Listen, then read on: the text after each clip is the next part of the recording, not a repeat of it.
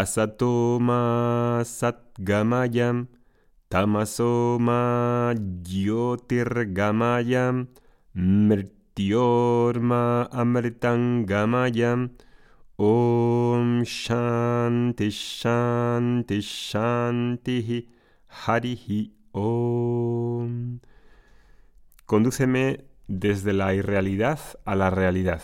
Condúceme desde la oscuridad a la luz. Condúceme desde la mortalidad a la inmortalidad. Om, paz, paz, paz. Buenos días a todos, espero que estéis bien. Continuamos con esta pequeña serie del conocimiento tradicional y quería hablaros hoy de la importancia de la madurez que implica el hecho de deliberadamente ver el valor por el estudio de lo clásico, de lo sapiencial, de lo tradicional. Los alumnos de Vedanta Academy, entre los que probablemente te encuentras tú, valoran, han llegado a una conclusión por madurez personal en su vida que el estudio de la Bhagavad Gita, el estudio de las Upanishads, es algo que han visto que les da un beneficio, una utilidad, ven el valor de aproximarse, de acercarse a una enseñanza viva, transmitida hasta hoy de una manera tradicional, una manera en la que se sigue la enseñanza y los métodos orales de hace miles de años, que ha podido preservarse de maestro a discípulo, que es algo realmente increíble que se puede haber mantenido a través de la memorización y de la transmisión con un método que no ha variado a diferencia de otros en los que las escrituras y las enseñanzas varían, ha habido tanto tantas personas que han metido mano ahí que ya no se sabe muy bien lo que llega. Que una persona hoy en día decida deliberadamente sentarse y escuchar la Bhagavad Gita es una cosa que requiere de una gran madurez, de una gran madurez. ¿Por qué?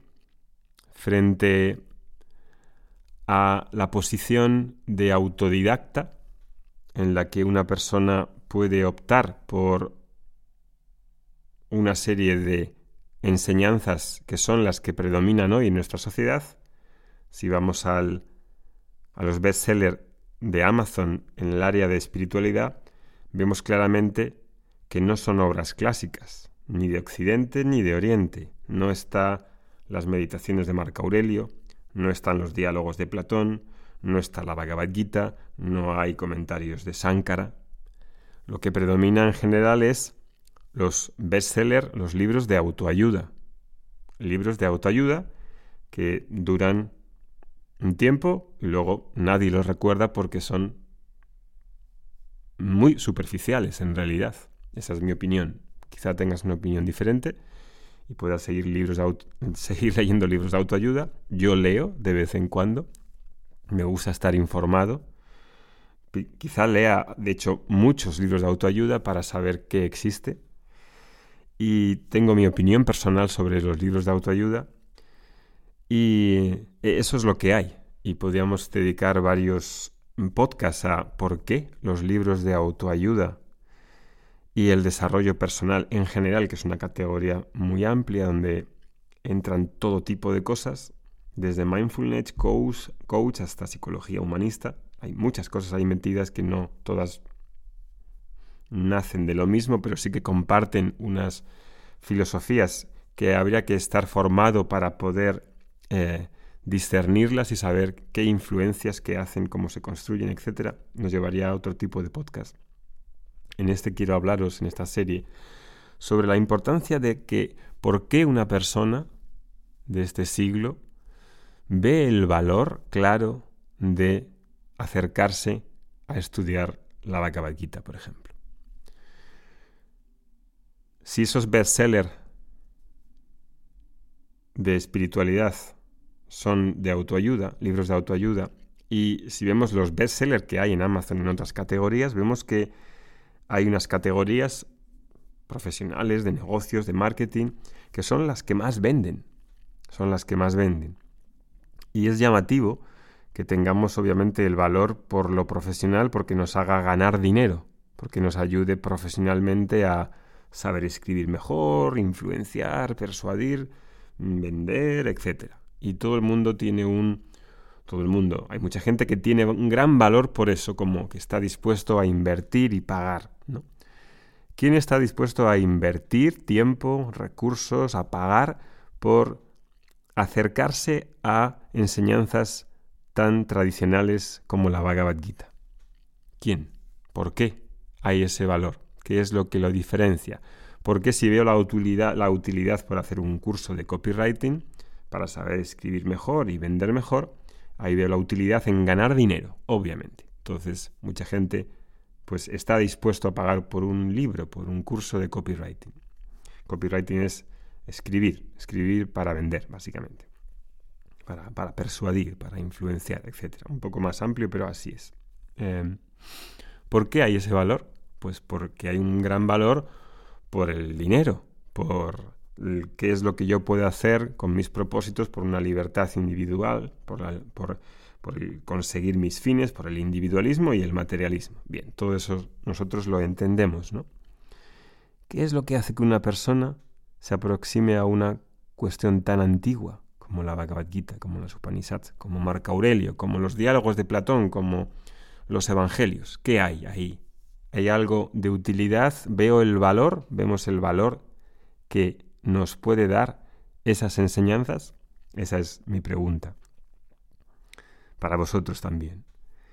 Muchos de vosotros tenéis ese valor. Cada vez hay más personas que ven el valor de acercarse a una enseñanza tradicional en la que se ve que es diferente que otras cosas.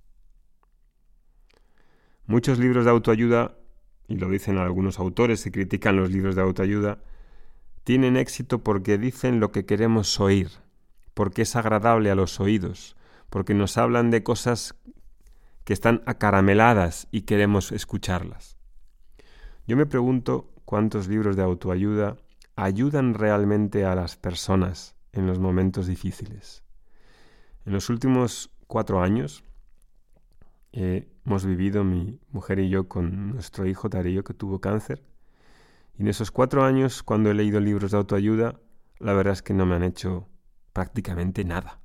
O sea, una persona escucha algo agradable, algo que quiere, que tiene que ver con tus deseos, con lo que quieres conseguir, y da una aparente como sensación de satisfacción, de, ilusión, de movimiento, pero luego, a la hora de la verdad, digo, en mi experiencia no tiene por qué ser la tuya, este en un podcast en el que yo digo lo que pienso aquí, eh, aparece como una especie de nebulosa que luego desaparece y cae. ¿Cuántas personas en momentos críticos de su vida estas enseñanzas les ayudan a poder conllevar, vivir, minimizar los efectos, digamos, que tienen las situaciones desagradables que no queremos que se presenten en nuestra vida, que parece que queremos evitarlas a toda costa? En mi caso es poca, y eso que, como digo, sigo leyendo y me interesa leer todo tipo de cosas, aunque no tenga mucho valor por los libros de autoayuda. ¿Qué es lo que hay entonces en los libros clásicos, en la literatura antigua?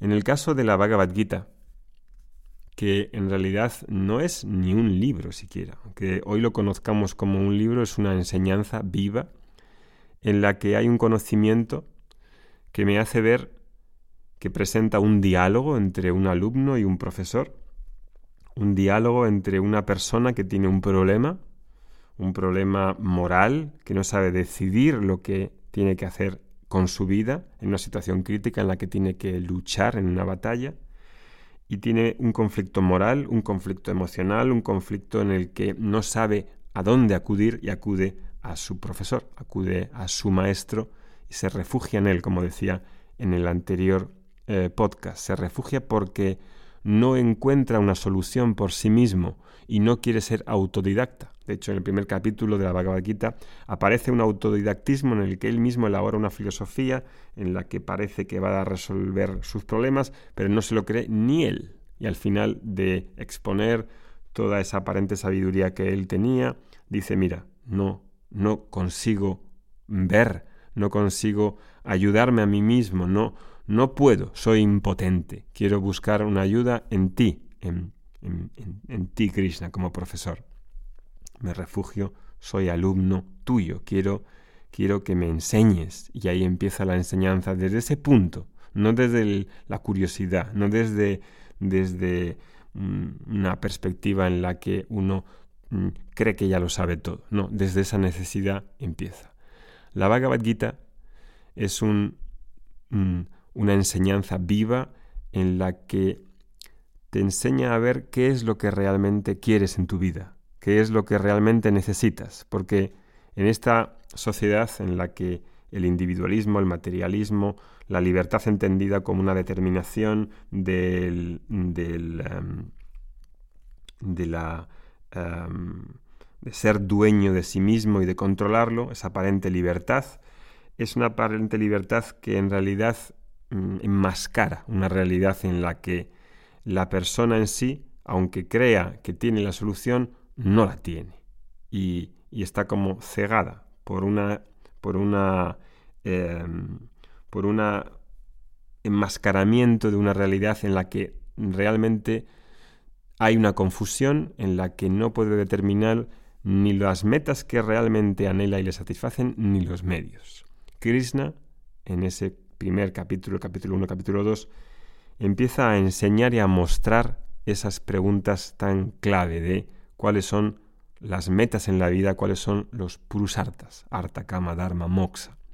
Y empieza a ayudarle a ver y entender cuál es su posición en el mundo, cuáles son sus swadharmas, sus, obligaciones, qué es lo que se espera de él, qué es lo que le puede dar realmente una satisfacción duradera, una paz duradera, y le ayuda a discernir y habla con él una pregunta y Krishna va respondiendo y va aclarando y va mostrándole un camino que no parte de Arjuna, sino parte de Krishna y Arjuna tiene la suficiente humildad y la suficiente eh, claridad para, para dejarse escuchar, para dejarse escuchar sabiendo que él no tiene la solución.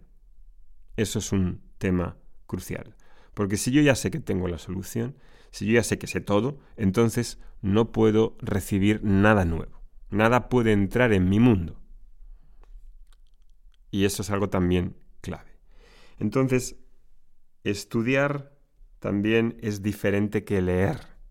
Los libros de autoayuda son fáciles de leer, están adaptados a un tipo de exigencia intelectual muy bajo, pero muy bajo. Si alguien ha tenido la posibilidad eh, y el interés de acercarse a los textos clásicos en Occidente a través de la filosofía, verá que, claro, eh, el libro de autoayuda para los filósofos es algo como muy despreciable en el sentido de el listón que sube intelectual, el listón que requiere de madurez y de exigencia para que la persona pueda eh, aumentar también su formación, sus conocimientos, su educación.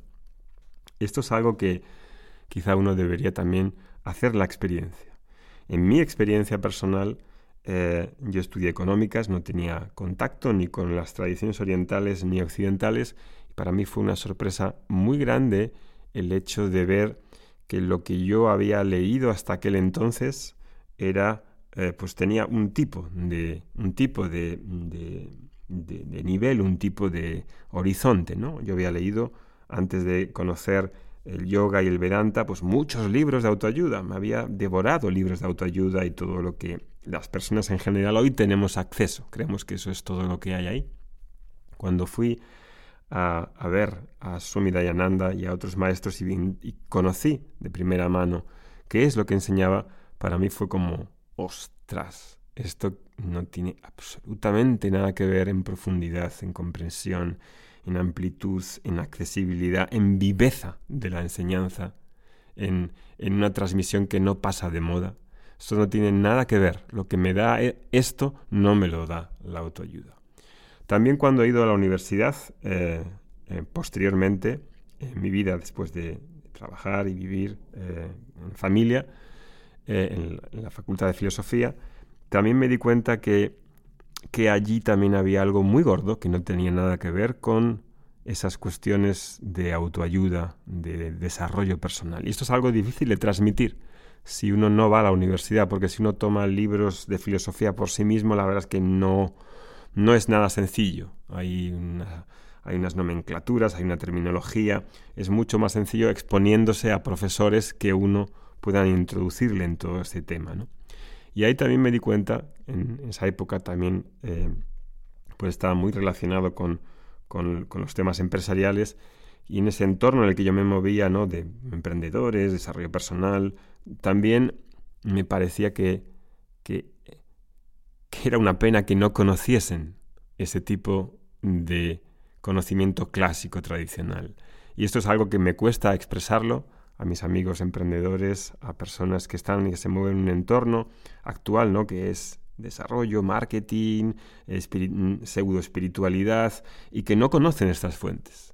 Y es una de las cosas que, que es como mi objetivo, el poder presentar, el poder hacer comenzar a ver el valor de las enseñanzas sapienciales tradicionales en comparación con, con el desarrollo y los libros de autoayuda. Creo que ya llevamos pues, años ¿no? intentando presentar de forma eh, introductoria, de forma eh, fácil, sencilla, este acceso a poder eh, vislumbrar qué hay ahí para la persona que pueda ver qué es lo importante en la vida. Lo importante en la vida es, es este ganar dinero, es obsesionarse con la satisfacción personal, la felicidad que promete el, desarrollo personal o hay algo más profundo que me haga ver qué significa, qué significa mm, estos purusartas, las búsquedas, las cuatro búsquedas, qué es lo que hay ahí para mí, qué es lo que hay ahí para poder entender en esas enseñanzas vivas que me hagan tener una visión clara de cuáles son mis necesidades reales. Esto es algo que, hacemos en las clases semanales de Vedanta a través de los textos clásicos que tienen miles de años en alguno de los casos y que siguen siendo no solamente actualizadas, sino íntegras, completas, que no tienen parcialidades, que tratan los temas eh, de una manera profunda, entera, eh, haciendo ver toda la complejidad que es la, vida humana. ¿no? Y eso es algo que cada vez más personas ven y aunque es difícil de ver porque la tendencia natural es que, tiene que ofrecerme a mí un estudio de unas escrituras, ¿no? No es algo, desde luego, que va con los tiempos, ¿no? Los tiempos llaman a otras cosas, pero el acercarse y poder estudiar, que como digo es diferente que leer, es algo que quizá vaya a más en, en los próximos años y que nosotros como escuela en Academy os eh, facilitamos y os presentamos ese acceso a ese mundo sapiencial, en este caso de la cultura védica.